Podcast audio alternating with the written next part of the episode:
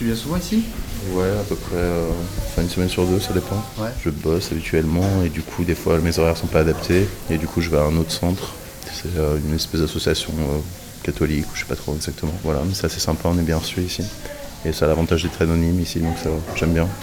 Actuellement, je vis dans ma voiture et, et du coup, ouais, c'est mon seul moyen d'être présentable et propre. Puis c'est un peu, un peu un test pour moi parce que j'a- j'aurais la possibilité, je suis en CDI, j'aurais la possibilité d'avoir un appartement, quelque chose comme ça. Mais en fait, j'essaie de mettre de l'argent de côté et puis de voyager.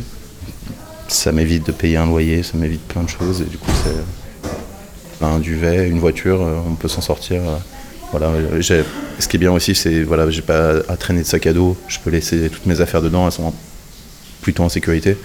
Du coup, ça, ça fait une micro-maison en fait. Donc, euh, c'est vivable.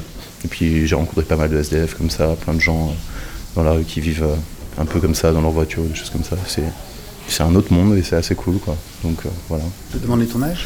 Euh, 29. Ouais. C'est quoi ton parcours un peu d'avant Quand tu te retrouves dans ta voiture? J'ai fait des études de, graphisme et, et de communication. Et j'ai bossé un peu à Paris et j'avais j'avais le petit boulot qui allait bien et puis je sentais que, que j'allais vers la, la voie qui allait bien et en fait j'ai décidé de tout quitter, commencer mon premier voyage et puis en fait ça m'a rendu complètement accro. Je suis parti six mois en Afrique du Sud, puis tous les pays frontaliers.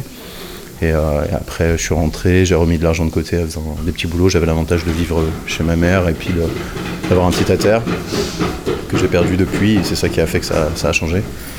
Mais, euh, mais du coup, ouais, ça. Je sais pas, maintenant je suis complètement accro à ça, donc, euh, donc euh, j'essaie de faire perdurer la chose, revenir, faire des petits boulots, et puis repartir, et ainsi de suite, et ainsi de suite, et ainsi de suite. Donc si j'arrive à faire ça toute ma vie, je le ferai. En ce moment, j'ai l'avantage de finir assez tard, et euh, c'est un peu comme des horaires de restauration. Du coup, je peux sortir, je peux sortir avec des amis, des gens, ren- rencontrer des gens comme ça. Là, je me suis levé assez tard, je suis venu directement ici. Et après, je vais aller manger un bout.